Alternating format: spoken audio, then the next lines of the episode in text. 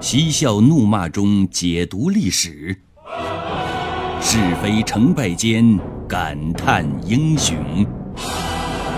请听《汉朝那些事儿》。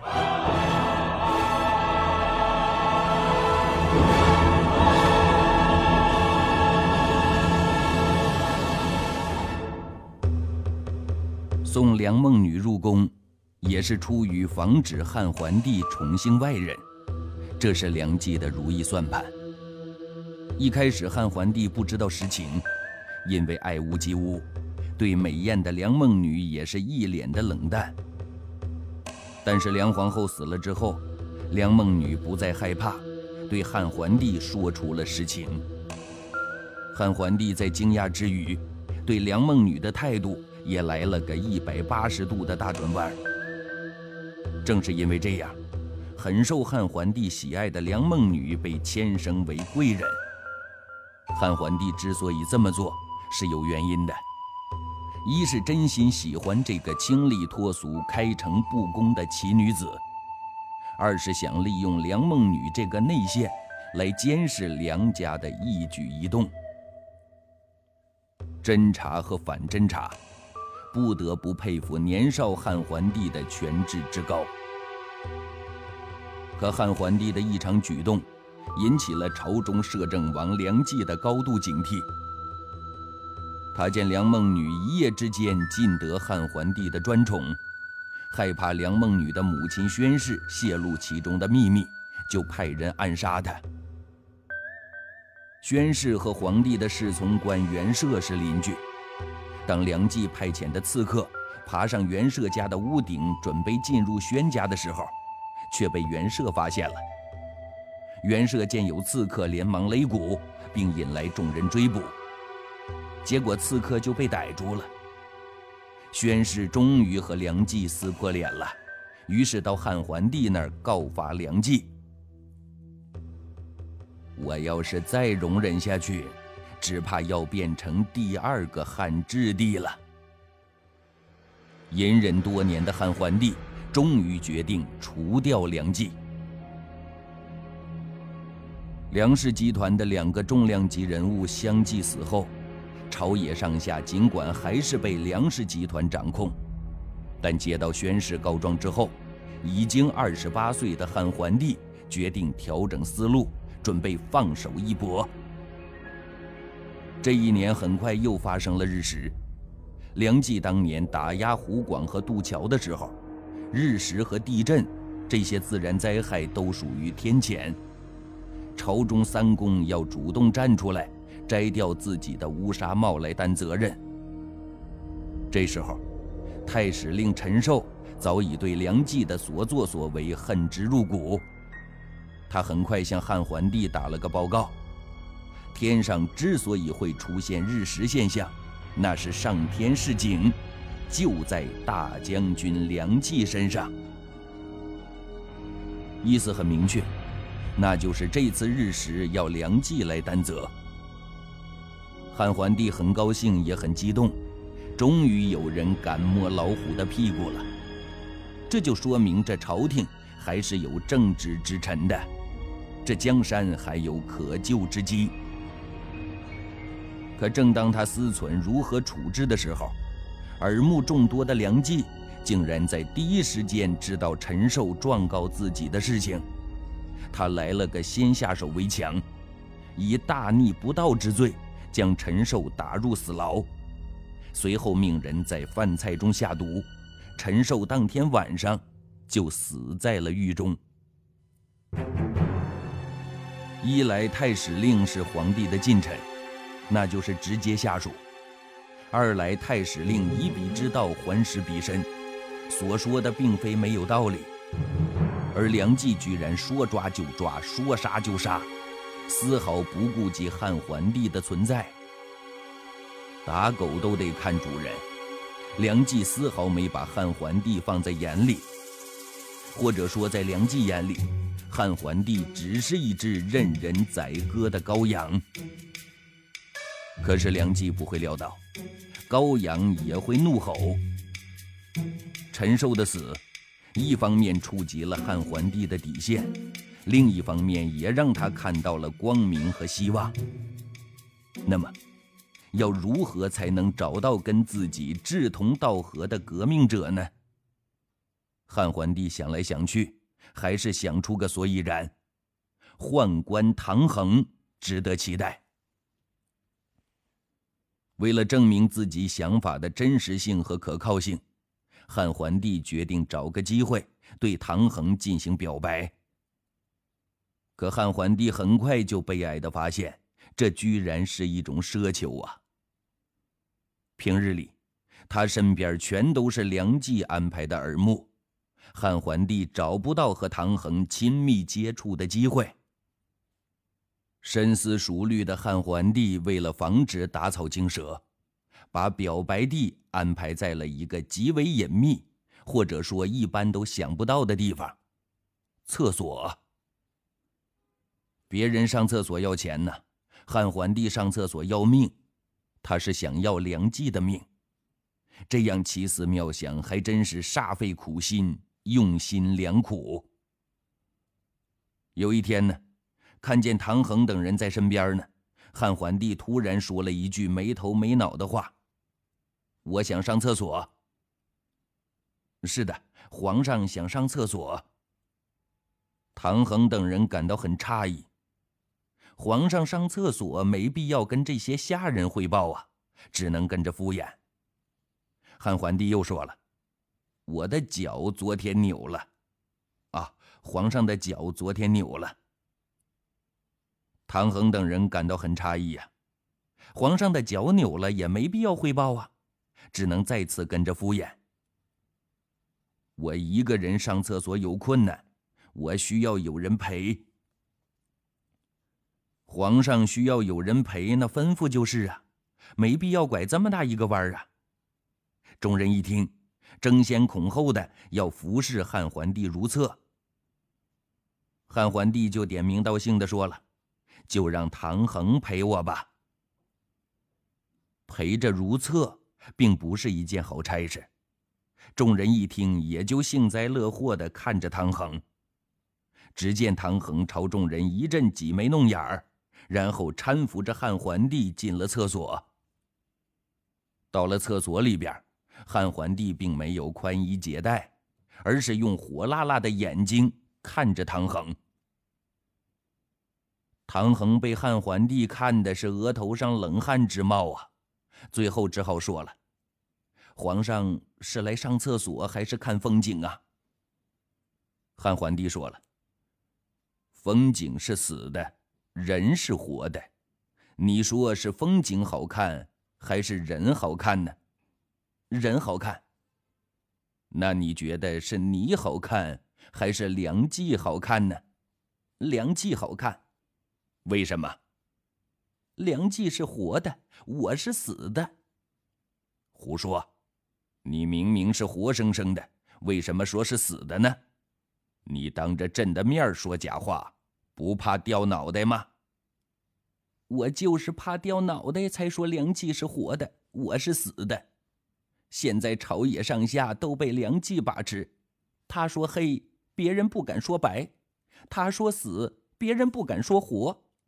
所以在梁冀的眼里，臣等就像任其处置和摆布的商品一样，都是死的。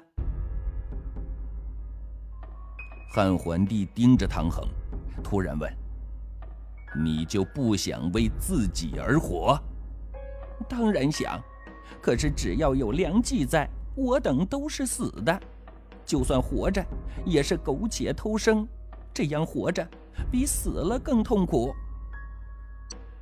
我也想有尊严的活着，为自己而活。你愿不愿意帮我，和我一起为自己而活着？”皇上的意思是，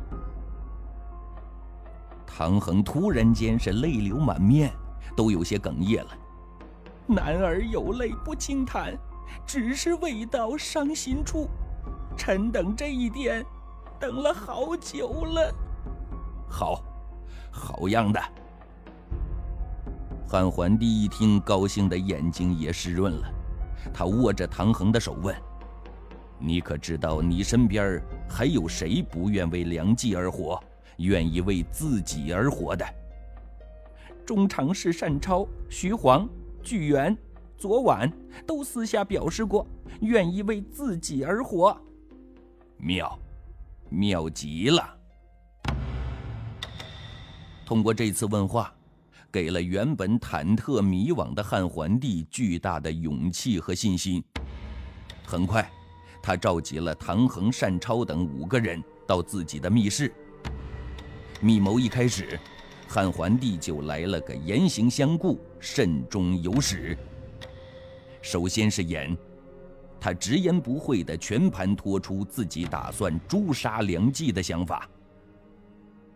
梁大将军独断专行，祸国殃民。现在我为民除害，诛杀梁氏，各位。有何高见？这么开门见山、诚心相待的效果是看得见的。唐衡等五个人一致呼应：“赴汤蹈火，在所不辞。”然后就是行。大计已定，汉桓帝为了打消他们的顾虑，用牙咬破了单超的手臂，六个人歃血为盟。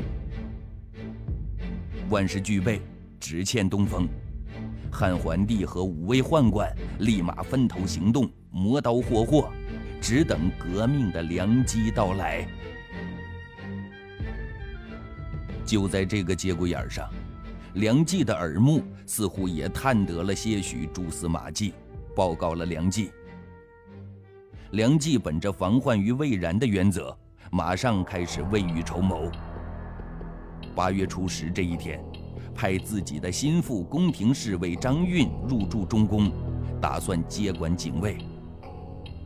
至此呢，形势终于把汉桓帝逼到绝路了。要不立刻行动，警卫大权被梁冀的亲信夺去，那就万事皆休矣。汉桓帝当机立断，派剧院出马，以折从外入、欲图不轨的罪名逮捕了张运。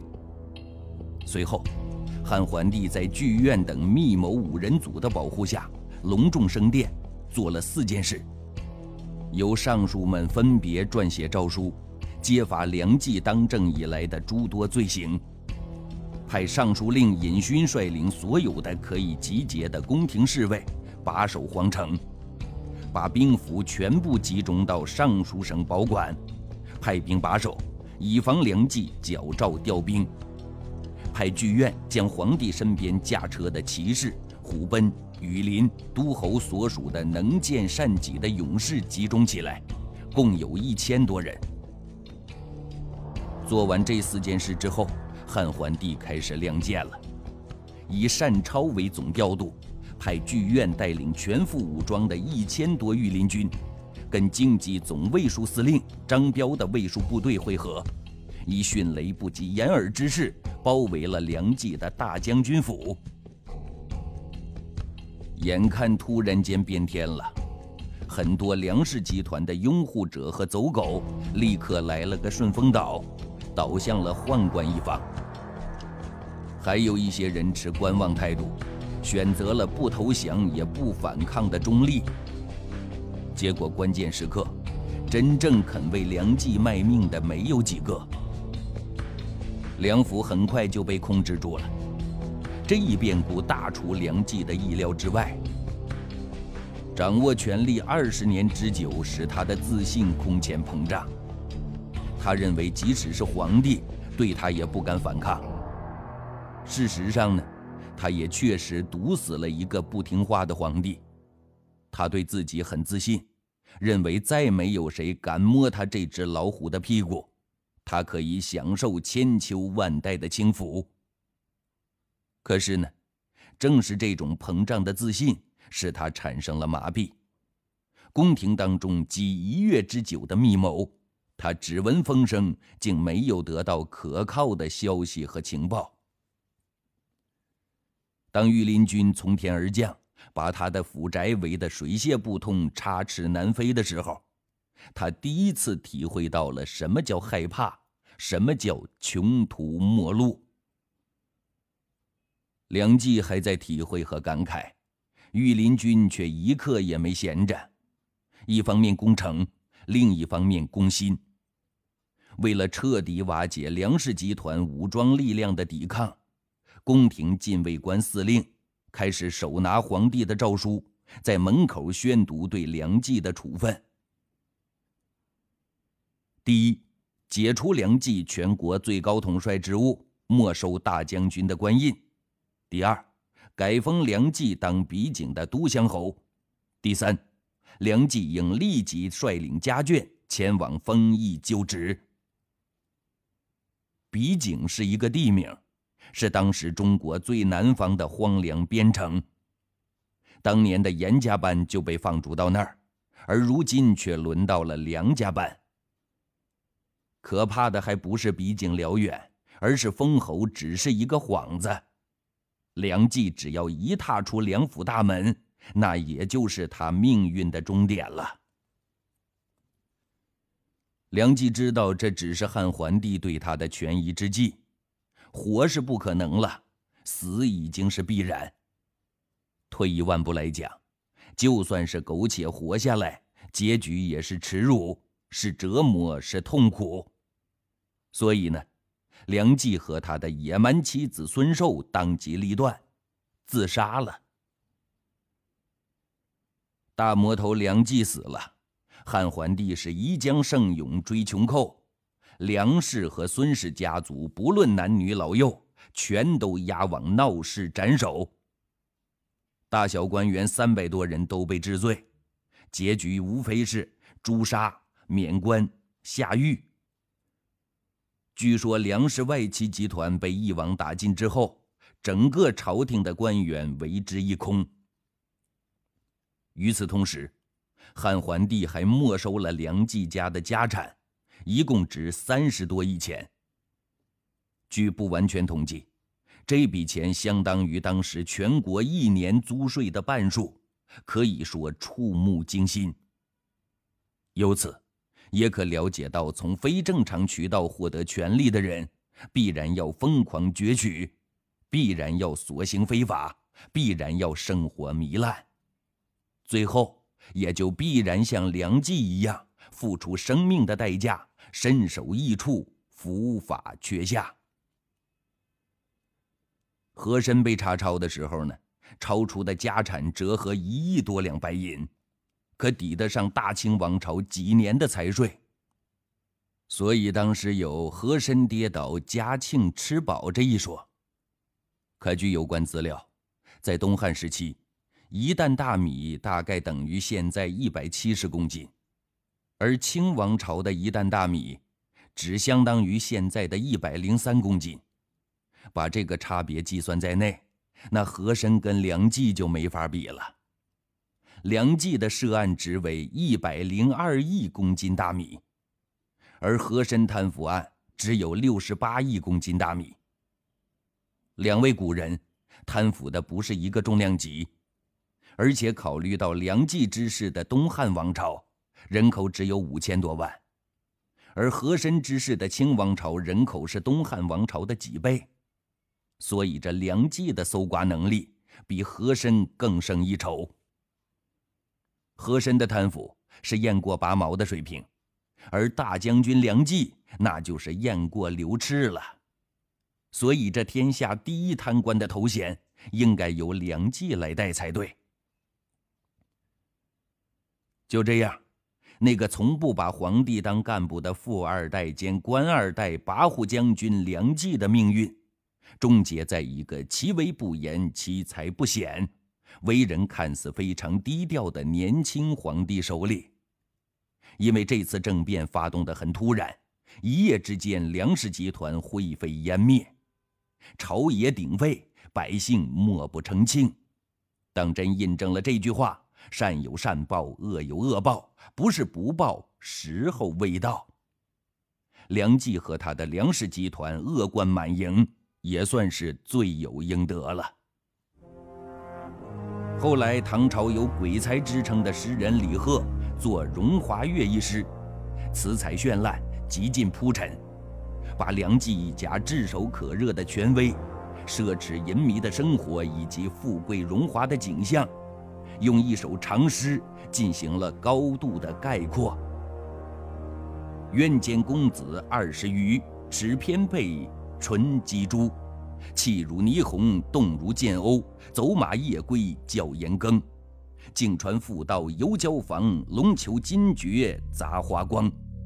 玉堂调笑金楼子，台下戏学邯郸唱。口吟舌话称女郎，锦雀绣面汉地旁。得明珠石斛白璧一双，心照垂金叶紫光煌煌。马如飞人如水，九卿六官皆望履。将回日月先反掌，欲作江河为画地。峨峨虎冠上切云，耸剑沉曲凌子分。袖断千寻一造丽，黄金百亿铸家臣。十二门前张大宅，青春烟起连天碧。金铺坠日杂红光，铜楼涅环似争丽。瑶姬凝醉卧方席，海宿龙窗空下阁。丹雪曲凤冲行袍，拳拳如拳哪足似？金蝉鸦鸦兰竹香，军装舞伎声锒铛。谁知花雨夜来过，但见池台春草长。草草闲吹杂天开，红牙箫声绕天来。天长一矢贯双虎，云把绝城刮汉雷。乱袖交杆管儿舞。无音绿鸟学言语，能教客食平紫金，借送客毛记新兔。三皇后、七贵人、五十校尉、两将军，当时飞去逐彩云，化作今日，京华春。